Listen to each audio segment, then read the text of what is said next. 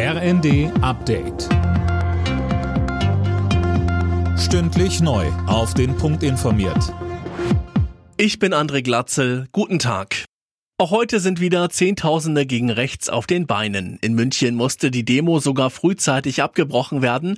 Dort sind nach Angaben der Veranstalter rund 200.000 Menschen dem Demoaufruf gefolgt.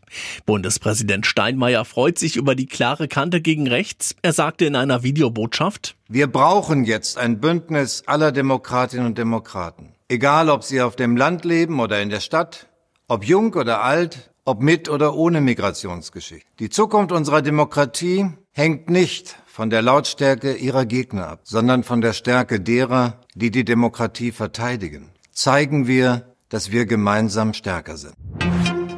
In der Ampel droht der nächste Streit. Grund dafür sind die Pläne von FDP-Finanzminister Lindner, den Kinderfreibetrag rückwirkend zum 1. Januar zu erhöhen. Mehr von Sönke Röhling. Rein rechnerisch profitieren vom Lindner-Plan nur Besserverdiener mit einem Familieneinkommen jenseits der 100.000 Euro Dafür gibt's nun heftige Kritik vom Koalitionspartner SPD. Parteichef Klingbeil sagte der Bild am Sonntag, diese Entlastung sei ungerecht. Gerade die arbeitende Mitte, also diejenigen, die jeden Tag aufstehen, ihr Einkommen hart arbeiten und sich nebenbei um ihre Kinder, die Nachbarn und den Verein kümmern, sollten entlastet werden.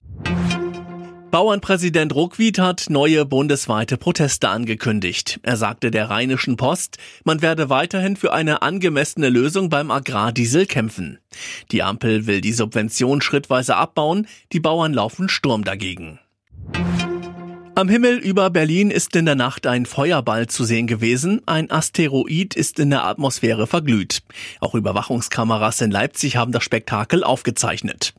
Der Asteroid soll einen Durchmesser von rund einem Meter gehabt haben. Ein Großteil des Gesteins dürfte verglüht sein. Alle Nachrichten auf rnd.de